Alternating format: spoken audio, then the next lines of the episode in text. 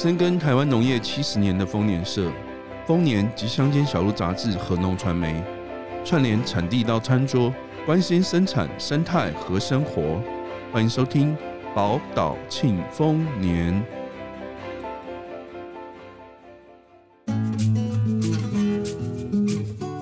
日常生活的小事都是值得关心关注的大事，带你穿梭台湾各角落，遇见在地食材。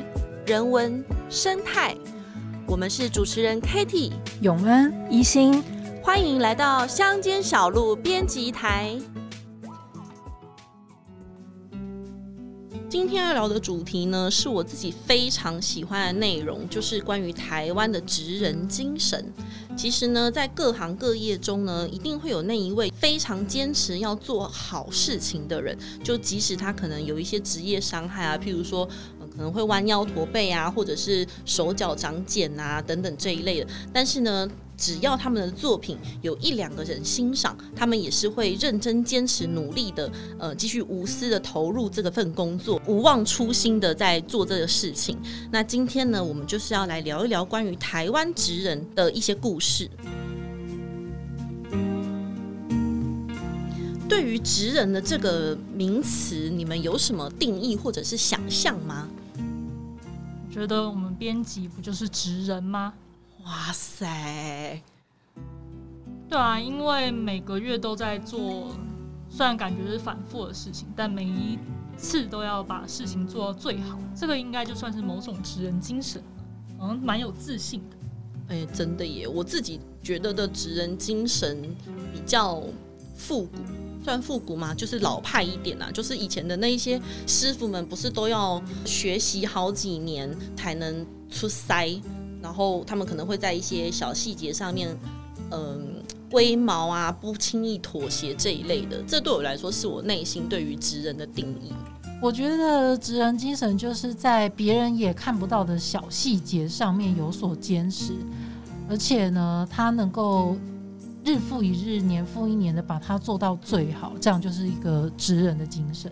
哦，对耶，我觉得日复一日，年复一年，一直不断的重复做一样的事情，是一件我觉得很艰难的事情，而且尤其是时代转变很大，那其实很多一些传统的技艺啊，或者是传统的工作，都没有像是呃以前跟现在比，现在可能没有像以前这么辉煌，所以呢，有越来越多的产业。可能渐渐的没落，但是呢，那些职人都一直不断的呃坚持着，然后也不为现实低头，那就是只是为了要传承这个单纯但是却很艰巨的使命。就像是呢，霓虹灯算是一个蛮传统的一个产业，因为现在很多都是在用 LED 灯啦，谁还在那边用霓虹灯？可是却还是有师傅在手工制作霓虹灯呢。我这次采访到的。是三立霓虹灯的老板李茂富先生。那他呃，这个这间霓虹灯的工厂呢，就位于中永和一带。那这个老板呢，他其实不是台北人，他是在小学毕业之后呢，从家乡嘉义离开家北上，特别到了西门町的霓虹灯工厂当学徒。那那时候是一九六零年代哦，你想想看，一个小孩十三岁、十二岁。就从嘉义跑到台北，特别去学做霓虹灯，大家就可以想象霓虹灯当时是一个多么繁荣的产业。那我记得那时候，呃，李茂富有跟我说，他的老板是上海人，就是国民政府来台之后，他们就逃难到了台湾，在西门町买了一栋五层楼的透天厝。哇塞！然后呢，一楼是开成衣厂，二三楼呢是租给电影公司用。四楼呢是自己住，五楼就是霓虹灯工厂，他就在那边当学徒。那我想问一下，那霓虹灯在当时都用在什么地方啊？呃，他说那时候呢，他们的客户呢很简单，就是百货公司啦、舞厅啊、酒吧，就是这些非常灯红酒绿的地方。但是他的这个上海的老板呢，他们专做的是电影广告。那大家有看过那种手绘的电影广告吗？嗯，有有。他们就是在那种电影广告上面呢。呃，有一些需要特别加强视觉效果的部分，比如说可能有个呃外国人，他手上可能拿着枪，那那个枪，他想要加强这个枪的视觉效果，他们就可能会做了一个霓虹灯管，激光发射，类似类似那种感觉吧。因为其实我那时候问的时候，我有点没办法想象，因为我完全没有查到相关的资料。所以我大概就想象，可能是这些比较重点的地方加强一些霓虹灯，让大家眼睛可以看到那个地方。哦，所以你的意思是，它是在画的外面放霓虹灯吗？对啊，他在那个看板的外面，然后跟师傅说：“哎、欸，这边我会架一个霓虹灯管在你这个图样的外面哦，这样子。”那这样子，这个霓虹灯不就要有很多的弯来弯去的造型？对，那天我去采访的时候，有请老板就是帮我们示范一下怎么去弯折这个玻璃管，因为大家看过那个霓虹灯啊，它是用那种类似吸玻璃吸管的玻璃管去弯折而成，中空的啦，中空的啊，中空的，对对对。然后呢，它的方式是老板会在那个玻璃管上面用笔画上记号，说，哎，这个地方我要把它弯弯出角度。然后呢，就把它放到这个火上面，就是火呃火苗上面去加热，让这个玻璃管开始有点融化，然后就它自己去弯折那个角度。那它比较特别的是，这个弯折的角度完全是你人工手控制，它没有任何的机器或者是任何的辅助工具可以跟你说，哎，你就是要弯九十度，哎，你就是要弯一百二十度，他就老板自己用手去力道去控制。那另外一个比较特别的地方是因为。玻璃管加热之后，那个玻璃会塌陷，所以你必须要吹气进去，让它那个玻璃管蓬起来。哇塞！所以他要一边动口吹，一边动手折。对对对对对对，所以他们当场就表演给我看，然后我跟摄影就是露出那种好像在看马戏团表演，还帮他拍手，就是看起来真的很厉害。师傅在想说：“你们这些乡巴佬。”不会，他很得意，因为他那个工具看起来很酷，他有一个软管。他会接到这个玻璃管上面，所以他就一边吹气，然后一边在那边折，看起来那个非常有戏剧张力。那这样折不会断吗？呃，我有问过这个师傅有没有断过，他说会断的理由是那个呃，在弯的过程中，那玻璃管会变薄嘛，会塌陷。如果你不想碰到，就会断掉。就是因为那个当场有很多机具啊，有那种东西堆放很多，你要是不小心手碰到，那可能就断掉了。但是好像据说是没有什么太大的职业伤害啦。那这样子就是放在那个海报外面，除了要有弯曲的角度之外，是不是也要搭配一下颜色？这颜色是怎么来的？对，霓虹灯很特别的是呢，它的原理是以气体放电的原理发光。哦，接下来像皮卡丘放电一样吗？十万伏特啊！它的原理就是有一点点理科啦。如果大家是个文科脑的话，可能有点难以理解。我大概解释一下，就是那个玻璃管呢，你大家想象一个玻璃吸管，它的两端呢就会烧上那个电极，然后抽真空，让这个玻璃管当中是属于处属于一个真空的状态，然后你再把它充入惰性气体。然后接上电源，然后它就会发光了。文科组表示已睡着。呃，反正就是以气体发放电。OK OK OK。那为什么会有各种颜色呢？颜色呢？对，是因为在玻璃管内壁，你可以涂上比例跟成分不太一样的荧光粉。哦。然后你再填入水银或是不一样的惰性气体。嗯。那什么样什么其他的惰性气体？大家如果理科比较好，自己去查一下。反正你就是填进去之后呢。就可以组合出非常多种的颜色，或者有一些就直接用有色灯管就好了，就是它那个不是透明的，你就直接是蓝色啊、红色啊、绿色，那它一发光自然就是那个颜色了。那为什么现在霓虹灯已经越来越少见啦？既然它就是这么漂亮，然后又有五颜六色的变化，呃，因为其实大概从两千年过后啊，LED 灯就开始快速的发展。那大家刚刚也听到了霓虹灯这个制作的过程，就是它其实需要非常多的人工投入。那 LED 灯既长寿，然后又省电。那既然这么好用，所以很多人就放弃了霓虹灯。这位李茂富师傅，他为什么还要一直坚持到现在？那他现在这样子在这边做这些霓虹灯，要放去哪里？因为李茂富现在其实大概是六十七岁左右。他在两三年前已经把这个工厂交给他的女儿经营了。我那天去采访的时候，是有两三位师傅在一起做。那他们其实现在都透过他们的脸书粉砖接单。那这些单子从哪里来呢？大家如果有去一些餐厅啊，或者一些比较呃文青一点的店，你就会发现它的招牌很喜欢用霓虹灯做。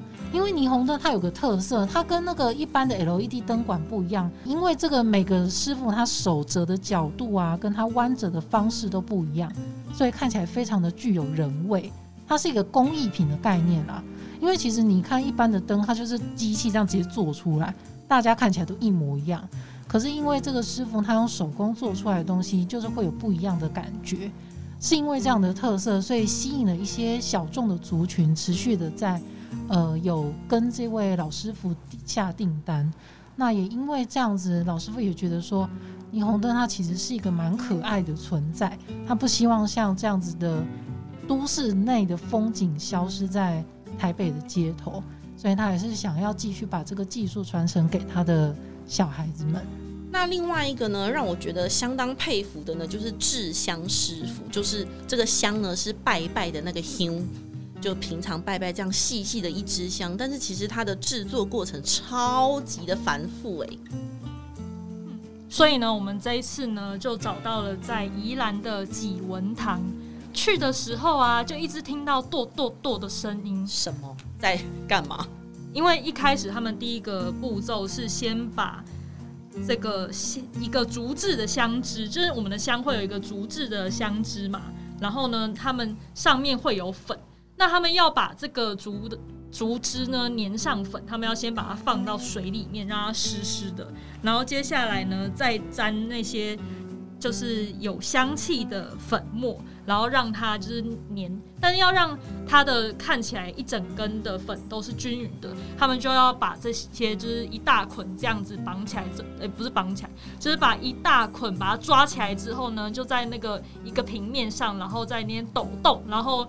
透过他们的技术，让所有的粉末都能够平均附着的感觉，那是一个很快速的动作，但是其实那个手工技艺的细节啊，然后还有严谨程度是非常严谨的。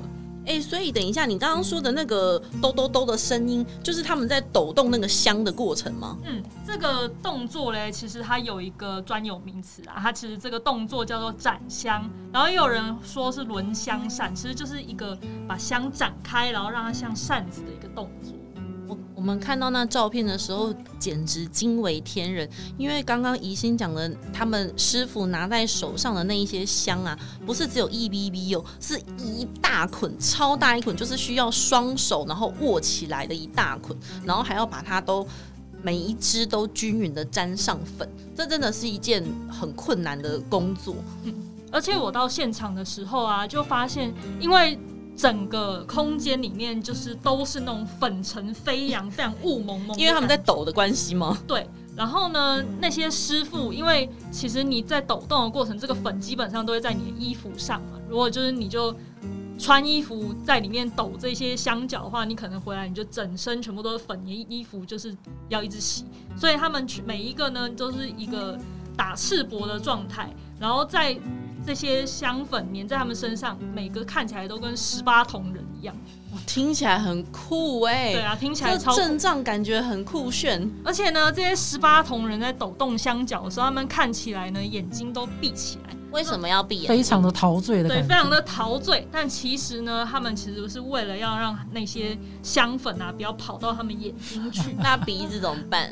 鼻子就是我那天有问过，然后他们是说这个香粉吸进去是对于身体应该是无害的。哦，那这样子他们闭着眼睛也可以操作，也太强了吧？没错，因为他们已经做每个都做了很久了。那这样子抖完之后呢，就结束了吗？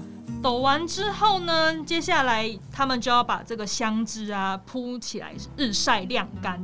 其实日晒是古法，但现在因为宜兰的天气就是时阴时雨，所以呢，他们就基本上有时候会把它放到烘干室里面，这样才不会出现那种像下了很多梅雨啊，他们可能就香就没有办法卖出去。那我有一个问题，我们拜拜拿的香，那个拿在手上的那个地方都红红的，那个是？在这个过程中，在哪里发生？哦，在日晒烘干之后呢，大概到晒到它七成干的时候，他们就要把那个，因为你手拿的地方是没有粉的嘛，嘿，那那个地方呢，你就要把它放到染料里面染成红色。所以呢，那个红色其实是染料，你在拿的时候手就会红红的嘛。那，那为什么要把它染成红色啊？哦，为什么会染成红色？一个呢，很普遍、很很直观，就是他们觉得红色就是喜气的意思，哦，可以理解。对，但另外一个呢是配合五行，就是五行就是金木水火土嘛，所以木呢是香脂、粘粉跟香粉，然后净水就是水嘛，然后香灰就是土，然后。所以呢，染成红色啊，然后他们有时候会在底部上一个金粉，然后这两个呢，就是补充这个火跟金的元素，让它一个五行完整的感觉。哇塞，做一支香还要讲究到五行。然后另外一个就是，呃，有些业者会为了增加这个香的重量啊，或是让这个香灰变白，然后可以比较久不掉下来，他们就会加入石粉跟助燃剂。嗯，虽然石粉它的成分是碳酸钙，没有毒性，可是加太多，它就是这个香灰会因为增温，然后就会变得比较烫手。可是这其实跟香好不好没有关系，只是有一些业者会选择加入这样子的成分进去。那我有一个问题，因为现在蛮多的庙宇都会有鼓励信众就是减少用香来拜拜，那他们这样子制香产业这个怎么办？嗯，因为纪文堂他们一直很想要传承这个制香产业，所以他们现在呢就把这个重心有一部分转移到生活用香。因为其实，在古时候，香品其实分成风香、雅香跟颂香。风呢就是生活的用香，然后雅是品，就是这个香其实是你可以去品评它的好坏的状况。然后颂就是祭祀，所以呢。祭祀少了之后，他们其实现在也有制作那些，当你在生活压力大的时候，你可以点一个风香或雅香，然后你就可以让你的生活呢有香香的味道。嗯，其实就是跟精油的概念是有一点像。所以关于香呢，就不要觉得它好像只是你在庙宇会用到的东西，其实它也可以融入生活中。然后你可以依时间呐跟情境点你喜欢的香，然后把香这件事呢融入生活中，让你的生活变得更舒适，然后就是生活品质变得更好。嗯，那刚刚讲的呢，都是一些嗯。呃坚持传统的职人，可是呢，随着时代的变化，其实，在延续这一些传统文化的价值的前提之下呢，可能还会有一些传统工艺会想想能，有没有新的玩法，然后发掘一些新的亮点。像现在呢，我们就要来讲的就是在鹿港的正立木器。他们呢已经经营超过了一家子，所以嗯，算是一个相当悠久的品牌历史。现在是由第一代创办人陈黄辉，还有呢第二代的兄弟俩陈振中跟陈建立，总共三个人，他们一起共同在经营。那这个正立木器是在干什么？他是做家具的吗？不是诶、欸，其实呢，他们。呃，这这么多年来，他们只专注在做一件事情，就是花窗。但是其实这个花窗呢，跟大家想象的，譬如像是龙山寺这些庙看到的这些花窗不太一样，不是用雕刻的手法，它是用各个不同的小小木片互相镶嵌组合而成，就是用无缝接轨的方式，然后变成一些几何镂空的图案，相当的厉害。那这个创办人呢，其实他在十九岁的时候呢，就已经学成，然后并且是一个很厉害的木匠。那他有一次呢，就是在负责修复这个日式的老建筑的时候呢，因为以前都是日式老屋嘛，然后就发现，哎，以前有一种特别的花窗，那这个花窗好像跟台湾庙里面常见的那种雕刻的手法啊，或者是卡榫式的不太一样。然后连嗯、呈现的图案，譬如说像是花啊、鸟啊这一些，也都不太一样，所以他就觉得说，嗯，好像这个是可以一个学习的范围，就勾起了他的好奇心，然后也寄养，想要尝试看看、挑战看看这一些工艺到底是如何办到的。然后呢，他就开始拆解这些日式花窗的技法。那拆解之后呢，就发现哦，原来这些图案都是用呃细细的那些木片结合在一起。那最大的巧思就在于说，这些木件啊，其实你把它零散看，就像我们在做积木的时候一样，零散看，其实你都不会觉得它完成之后是怎么样。但是呢，透过呃呃师傅们的巧手，把它组合在一起之后呢，就变成是一个立体的图案。所以，呃，这对他来说是一个很有趣的挑战，然后也是从零到完成一个非常美丽的工艺品。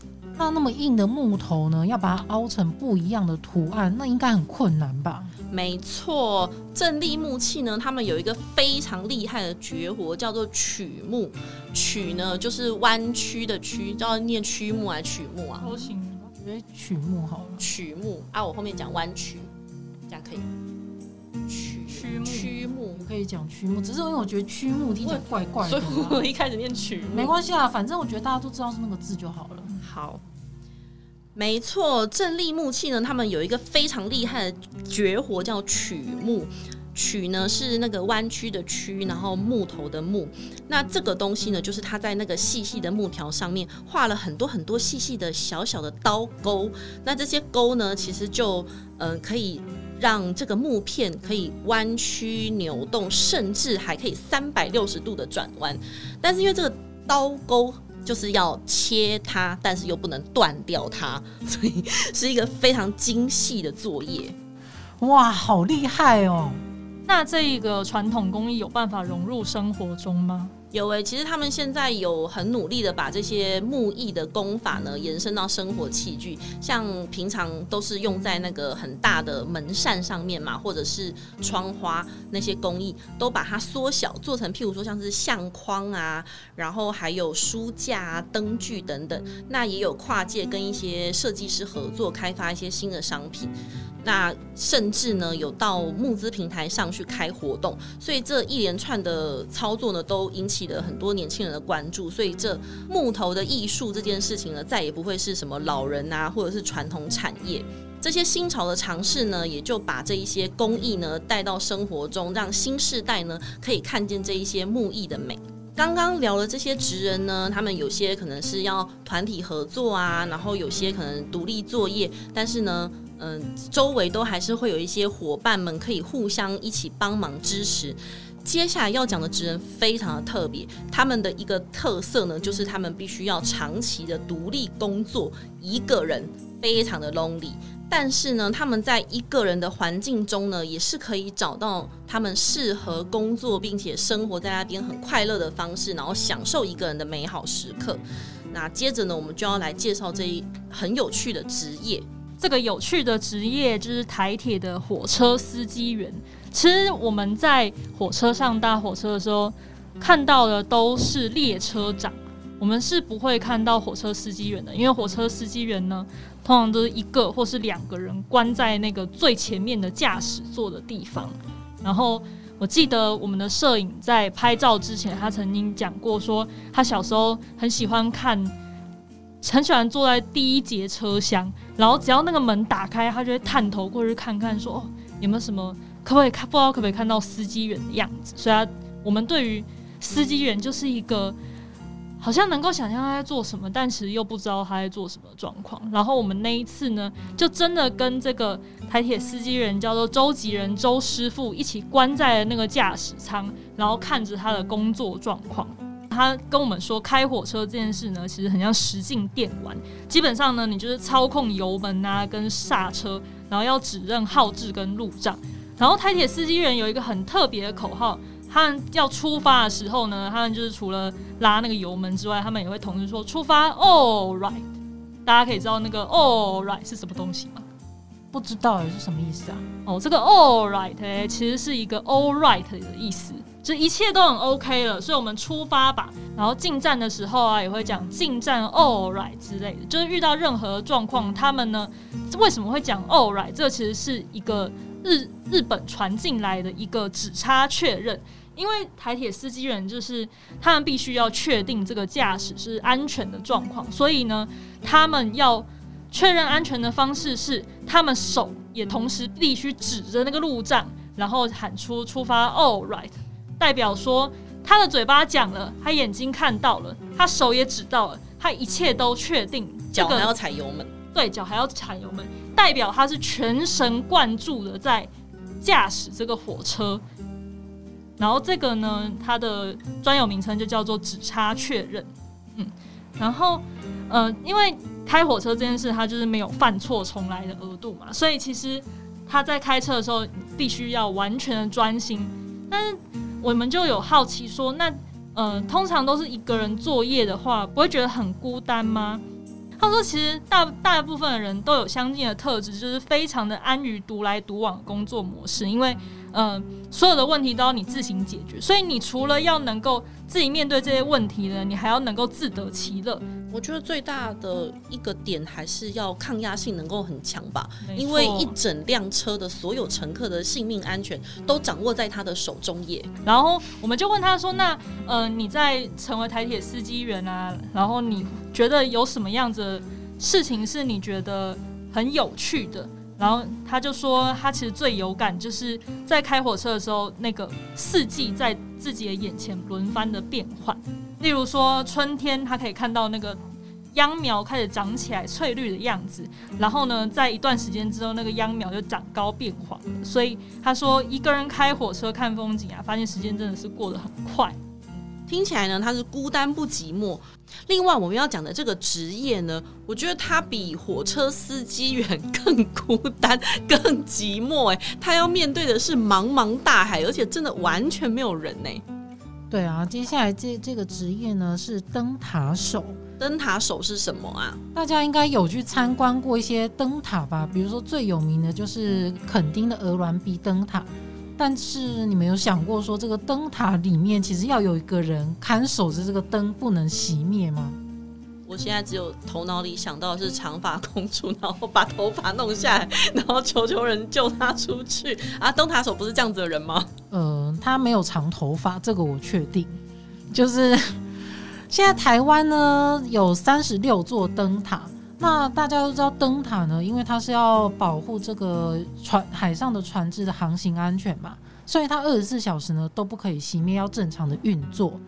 那我这次呢采访到的是北海岸的富贵角灯塔的灯塔手。那这个灯塔这个灯塔里面呢有五个技工助手，他们会轮班。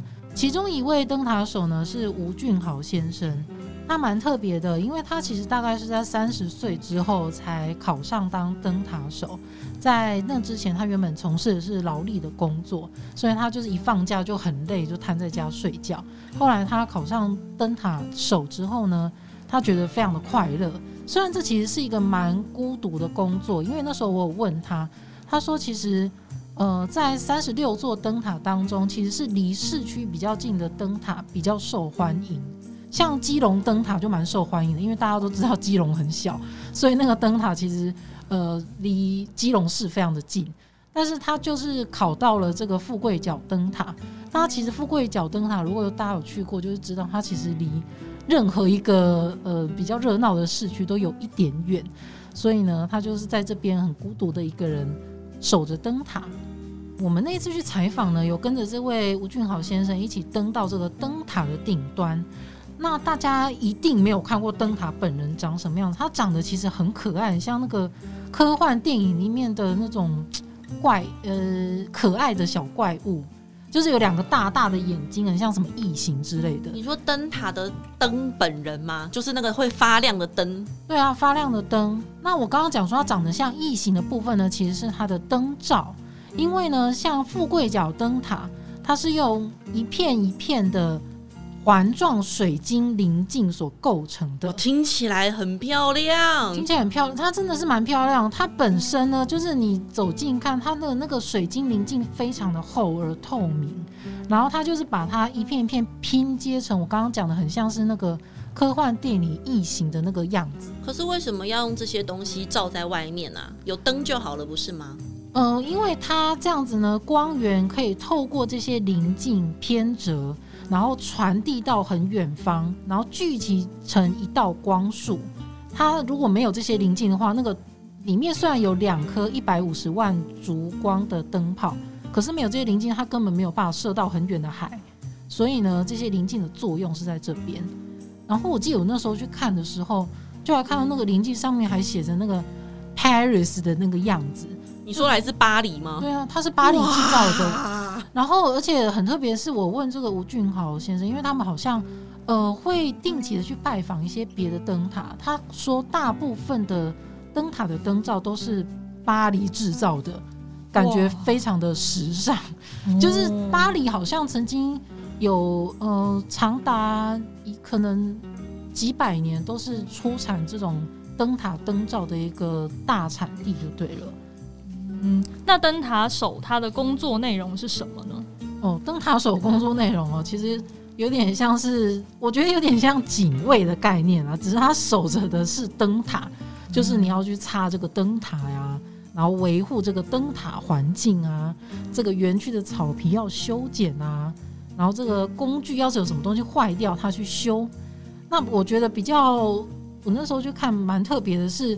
我那时候就说，哎、欸，那这个可不可以请你帮我们稍微擦拭一下这个灯罩呢？我想看一下你是怎么清洁它的。那不就是用毛巾擦吗？对，我以为他就拿出一条抹布在那边擦，没有，他就从那个角落不知道从哪里拿出了一盒化妆棉。化妆棉？对，他就用化妆棉在那边很仔细的擦。我说，哇，用化妆棉擦这么大片的灯，那个。菱形，等一下，我有疑问，化妆棉为什么要化妆棉？而且化妆棉这么小片，它是要换几百片？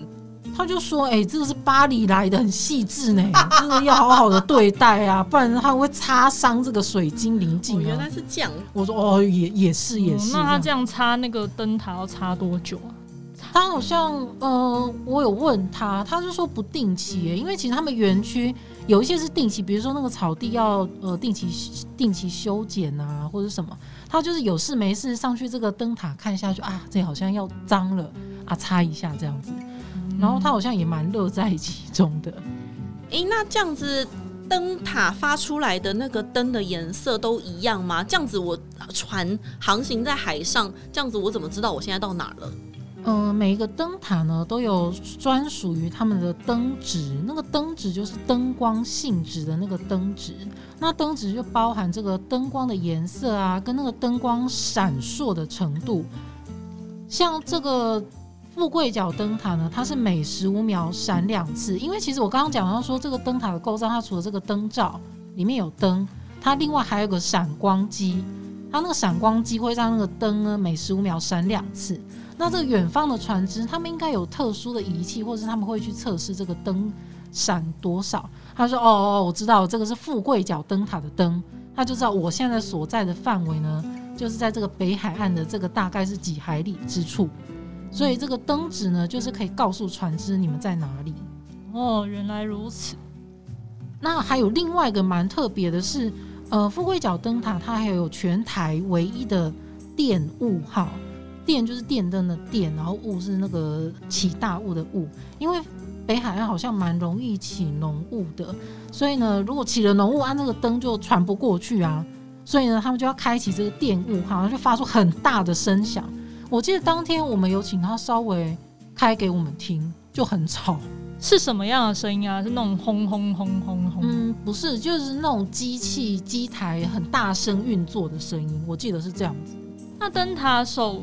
在值班的过程会发生什么有趣的事情？哦，对，因为其实富贵角灯塔它的旁边是有开放观光参观的，它但这里还有个门会隔住这个灯塔，所以呢，他们其实有一部分呢也要管理一下这个观光客，因为有些观光客其实蛮疯狂的。他说他曾经就是因为他们有那个监视录影器，然后会监测他这个灯塔这个园区的外面发生什么事情。他说他曾经我看过有人在那边上厕所啊，然后。他可能就不知道灯塔里面有人嘛，然后还有他说曾经有那种很早天都还没有亮，他就看到有很多人就在那个监视录影机前面在那边走来走去，不知道要干什么。那他们在干什么？他们好像想要看日出啊，然后或者是想要拍照等等的，然后就觉得有点害怕，因为其实这个这个受访者他蛮他蛮可爱，他都会说他其实有时候看到这些东西会很可怕。他说他曾经半夜的时候看到有人就是从这个镜头前面走过去，就是看到监视器有人，也没有走，但是往窗外趴看出去没有人，是这意思吗？不是，他有看到有人从镜头里面走过去，但是再也没有回来了。他就绕别条路没？不是，他小剧场这么多他，他就很害怕呀。他就说会不会怎么样？就出去看，哦，他在抽烟了，因为是一个人的状态嘛，所以可能就会想东想西。真的很可怕。那个灯塔里面很空旷，哎。所以他有带我们去看他，比如他的那个生活的那个床位啊，然后那个厨房，我就觉得这个地方冬天然后风超大的时候，你在里面真的会很害怕。那他一个人如果觉得很 lonely 害怕的时候怎么办？呃，他就是非常喜欢这个海景。他就是当了灯塔手之后呢，因为他常常从早上凌晨六点多，他家住基隆，然后就要从这个基隆骑骑机车骑骑到这个富贵角灯塔，他就可以沿路看到这个日出，然后回家的时候呢，就满满天的星空陪着他。他其实蛮享受这个自然的美景，听起来很浪漫呐、啊。对啊，他还跟那时候还跟我们说什么，你们下次要来，就是先跟我说一声，我可以带你们去看日出之类的，就是还蛮温馨。看起来可以来揪个团。对啊，就可以揪团去找一下他。今天呢，聊到了台湾坚持信念的职人，那他们其实呢都是找到了一些他们自己很喜欢的事物，那愿意花上一辈子的时间，用心的投入，然后呃可能精进技术啊，到一个炉火纯青的地步，这非常值得敬佩的职人精神。那如果大家呢还知道一些什么其他有趣的职人故事，也欢迎留言跟我们分享哦。今天我们的 Podcast 节目就到这里结束了，那我们下期再见喽，拜拜，拜拜。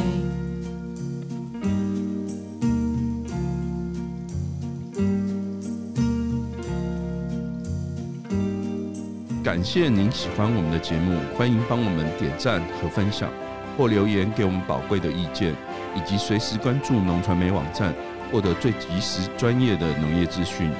宝岛庆丰年，我们下集再会。